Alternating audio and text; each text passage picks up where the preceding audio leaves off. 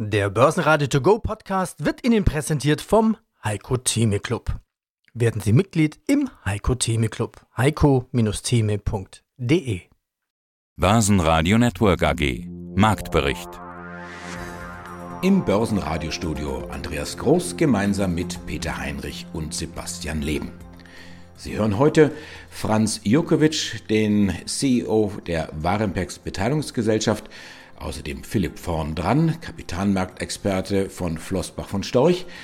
Wir haben Stefan Scharf im Angebot von SRC Research, außerdem Jochen Stanzel, Marktstratege von CMC Markets, Paketexperte Salah Bumidi von IG, Dr. Harald Schrimpf, den Vorstandsvorsitzenden von PSI Software und Kerstin Müller-Kirchhoffs, die Finanzvorständin von GESCO.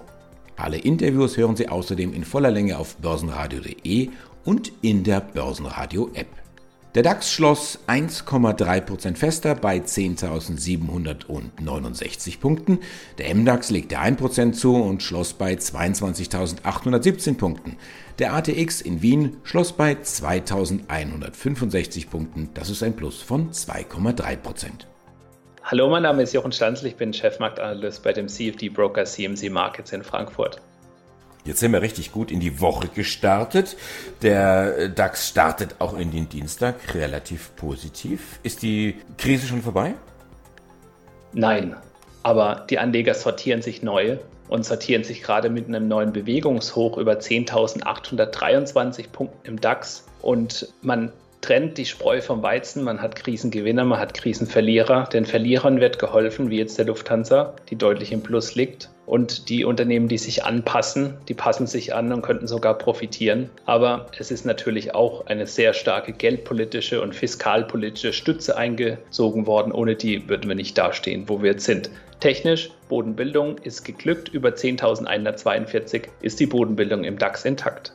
Ja, Stichwort Staatshilfe für Lufthansa. Man diskutiert, man ist wohl auf der Zielgeraden. Wie ist jetzt der Stand der Dinge und was ist deine Einschätzung? Ja, mit der Staatshilfe erhält Lufthansa Cash, aber keine Fluggäste. Und das ist das Hauptproblem. Lufthansa und die Airlines, die kamen als erstes in die Krise und werden auch die letzten sein, die daraus rauskommen. Das wird Jahre dauern, bis sie wieder das alte Niveau erreicht haben. Eine Bodenbildung ist bei Lufthansa auch nach diesen Kurssteigerungen, die wir jetzt sehen, nicht zu sehen im Chart.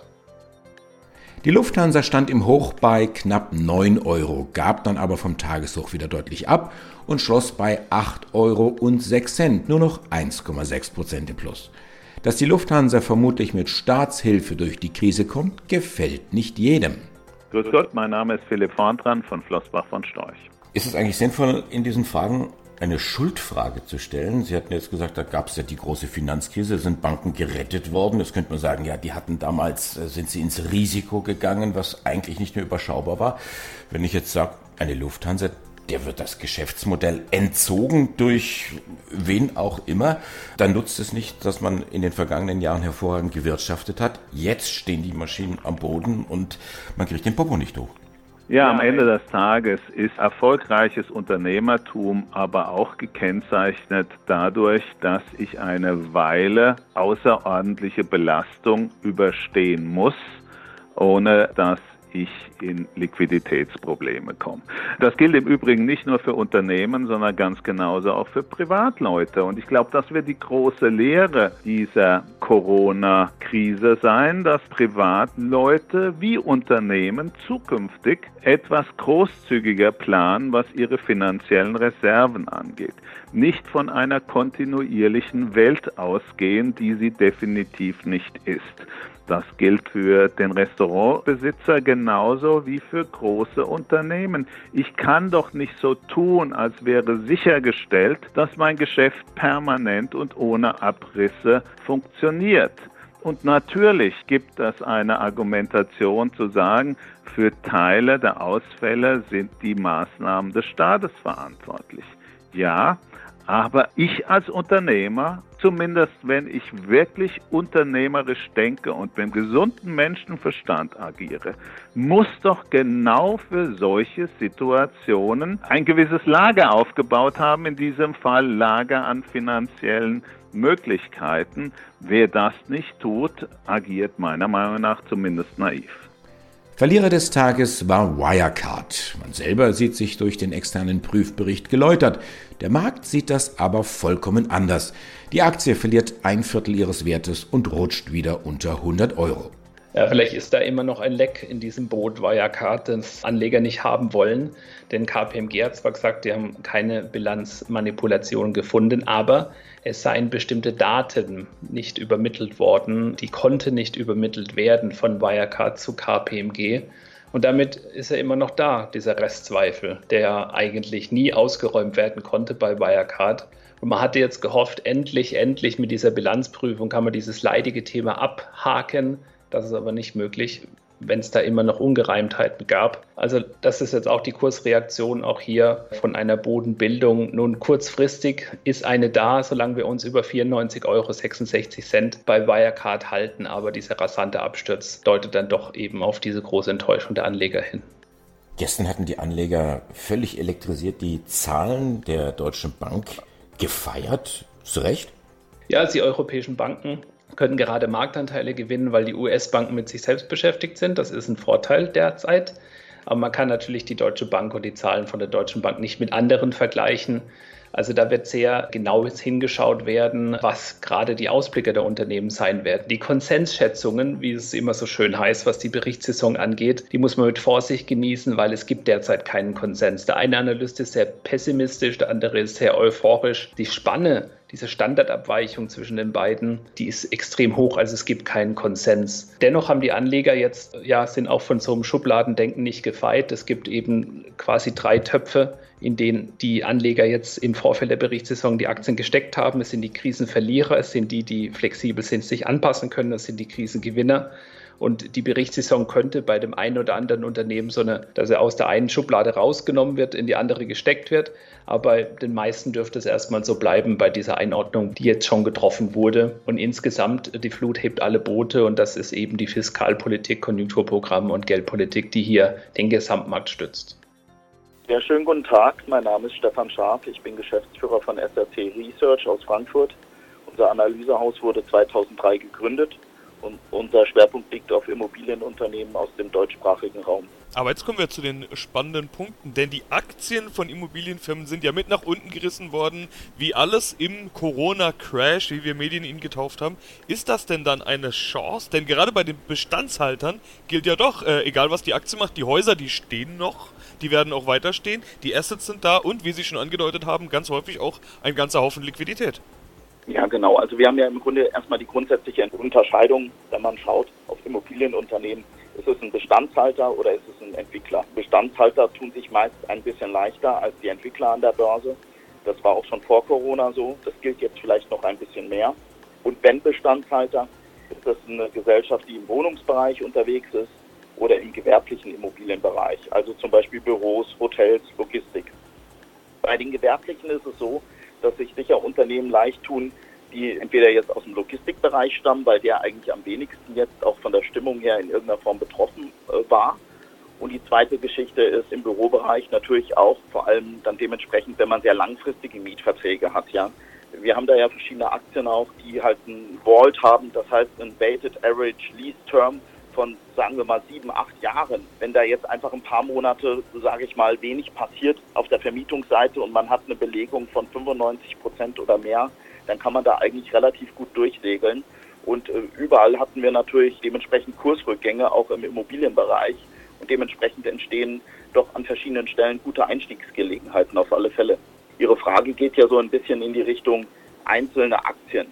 Wenn man jetzt zum Beispiel schaut, greifen wir uns den Logistikbereich mal raus, der eigentlich äh, sehr wenig zu spüren bekam. Logistik ist in aller Munde, gerade weil ja alle daheim bleiben auch und sehr viele auch sich Waren und Dinge nach Hause bestellen. Dann kann man zum Beispiel eine VIB Vermögen nennen, ja, die ihren Net Profit im letzten Jahr um fast 10 Prozent steigern konnte, die im FFO, das heißt bei den Cash Earnings 1,77 geschafft hat pro Aktie. Wenn man das auf einen Kurs, einen aktuellen Kurs der Aktie von etwa 25 umlegt, kommt man auf eine Cash-Rendite von 7 Prozent. Das Unternehmen hat angekündigt, 70 Cent Dividende zu zahlen auf der nächsten AV oder nach der nächsten AV. 70 Cent bei 25 Euro Kurs sind 3 Prozent für ein sehr, sehr stabiles Unternehmen, was schon über Jahre hinweg bewiesen hat, dass es seinen Bestand sehr, sehr gut gemanagt bekommt.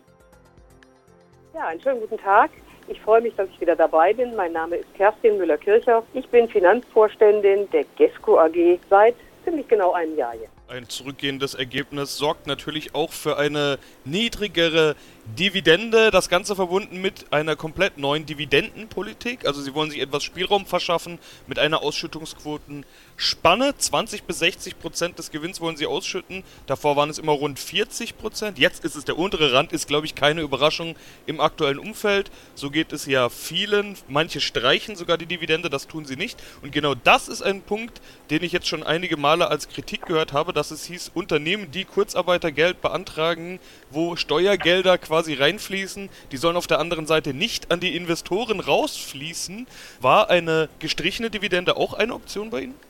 Wir haben unsere Dividendenpolitik und natürlich vor allem den aktuellen Dividendenvorschlag sehr intensiv diskutiert. Das ist gar keine Frage. Ich bin der Meinung, dass auch unsere Aktionäre letztlich von unserem Ergebnis profitieren sollen. Es geht hier um ein Ergebnis des vergangenen Jahres. Wir müssen auf der anderen Seite Liquiditätsvorsorge betreiben. Das waren die Treiber, die Dividende am unteren Rand von 20 Prozent, also bei 23 Cent anzusetzen. Aber Sie haben recht, die Diskussion um das Thema einerseits Staatshilfen, durchaus eben auch in Form von Kurzarbeitergeld, nicht nur in Form von KfW-Darlehen oder ähnlichem. Andererseits Dividendenausschüttung, die, die Diskussion läuft noch.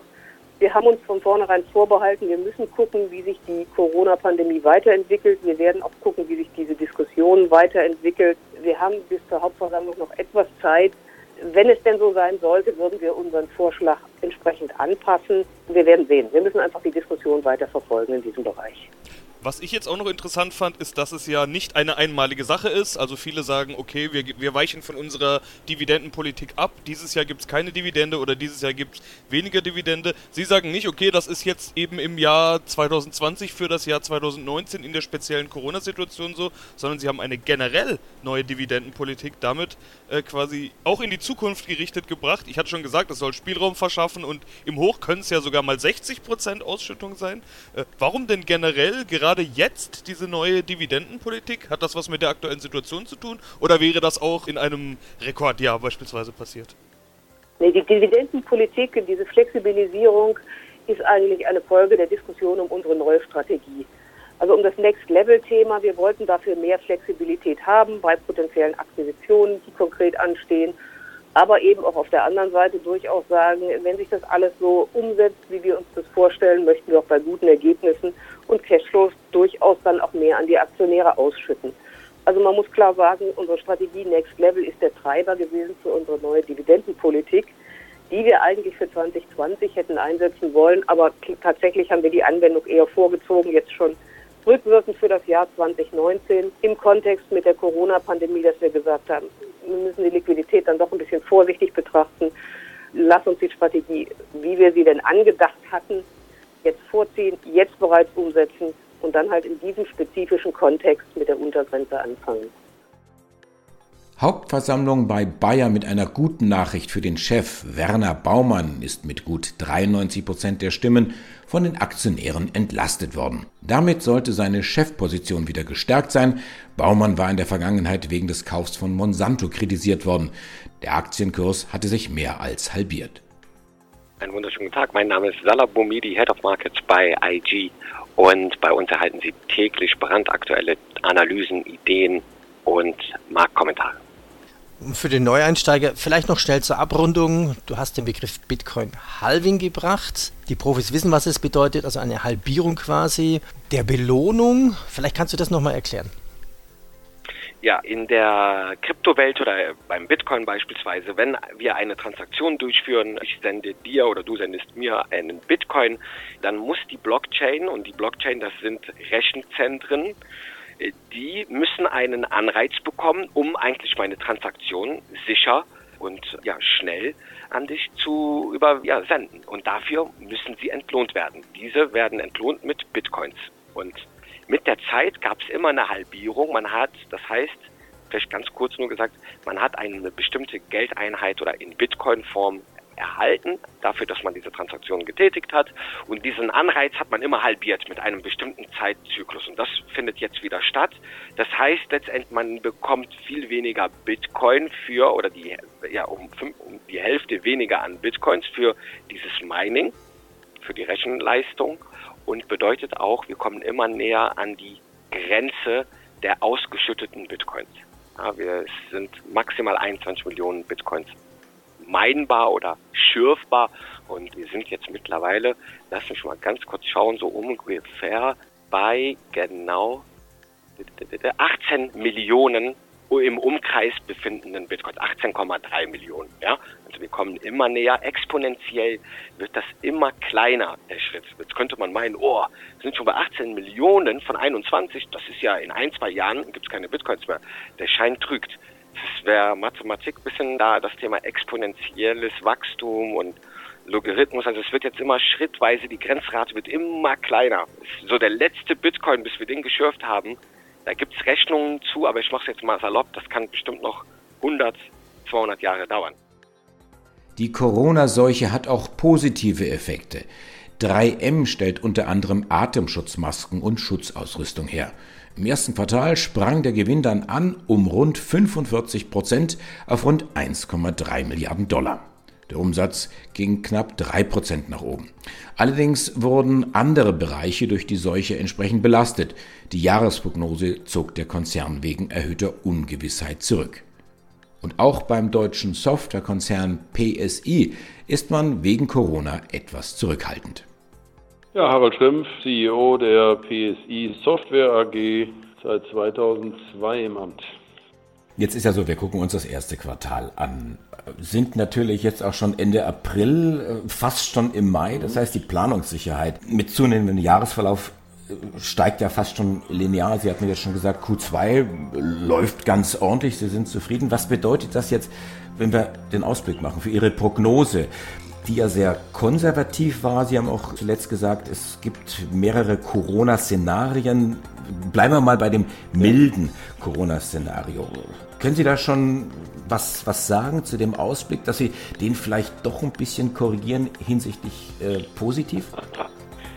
Ja, ist das schön. Nee, mache ich heute nicht. Ähm, äh, ich möchte jetzt erstmal durch das zweite Quartal durch. Wir haben sicher im zweiten Quartal die stärkste Auswirkung der Quarantäne, so muss man ja sagen, Corona selber beeindruckt uns ja nicht, sondern die Quarantänemaßnahmen, wie sie auf den Kunden wirken. Das beeindruckt dann unser Geschäft und da ist sozusagen die Wirkung bei uns mit einer gewissen Zeitverzögerung vornehmlich im zweiten Quartal zu sehen. In unserem milden Szenario A gehen wir davon aus, dass im Jahresverlauf 2020 unsere Kunden irgendwie erlernen, mit diesen Umständen klarzukommen. Wir sehen ja zum Beispiel, wie die Automobilproduzenten es schaffen, mit so Wechselschichten und größeren Abständen und Masken und so weiter den Betrieb zumindest in einem reduzierten Umfang fortzusetzen. Wir werden solche Lernkurveneffekte bei allen unseren Kunden der Reihe nach sehen, sodass wir schon glauben, dass das Produktionsmanagement im Jahresverlauf 2020 sich von der Nachfrage wieder erholt. Wir haben auch ein Horrorszenario, dass das alles irgendwie mit einem zweiten und dritten Quarantäne sich ganz dramatisch entwickelt und sagen wir mal, unsere Kunden partout nicht damit klarkommen und wir längere Aussetzer haben könnten im Auftragseingang. Das, diese Szenarien sind für die Existenz unseres Unternehmens nicht bedrohlich, allerdings würden natürlich Quartalszahlen leiden. Und, aber die halten wir nicht für so wahnsinnig wahrscheinlich. Wahrscheinlicher ist es, dass die Wirtschaft lernt, mit den obwaltenden Umständen klarzukommen, dass die Corona-Krise durch Medikamente und Impfmittel und so weiter irgendwie bis zum Jahr 2021 immer besser in den Griff kommt und die Wirtschaft immer stärker imstande ist, unter diesen Umständen eben klarzukommen. Und für dieses Szenario halten wir unsere Prognose mit den minus 20 Prozent im EBIT für gerechtfertigt. Es kommt ja jetzt noch etwas das Zusatzrisiko hinzu mit den äh, sehr niedrigen Ölpreisen. Ich sage mal, der Einbruch der Ölpreise, wie wir ihn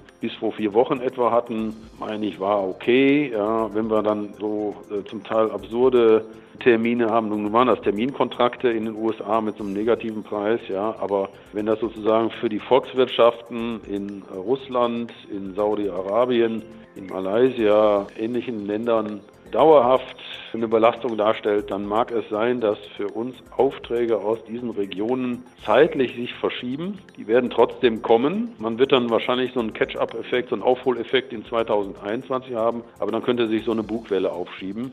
Aber im Moment sehe ich das nicht, wenn das jetzt nur so ein paar Wochen waren und wir nachher zu einem schwachen Ölpreis zurückkehren, ja, dann glaube ich, dass wir da ganz normal durchkommen. Mein Name ist Franz Jurkovic, ich bin der CEO der Warimpex. 61 Jahre Warimpex. Anlass des Interviews sind ihre Jahreszahlen 2019 mit Rekordgewinn in Höhe von 66,5 Millionen. Dazu gleich mehr. Sie haben schon beschrieben, Sie sind ein Immobilienentwickler für Hotels, meistens Büros, Läden, zum Beispiel ein Tageshotel in Darmstadt oder St. Petersburg Airport City. Continental Warschau, die Welt im Shutdown vor Corona. Wie betroffen sind denn Ihre Objekte und Projekte? Hotels machen nur 14 Prozent unseres Umsatzes aus. Das heißt, wir haben eine relativ geringe Betroffenheit von Corona, was Hotels betrifft.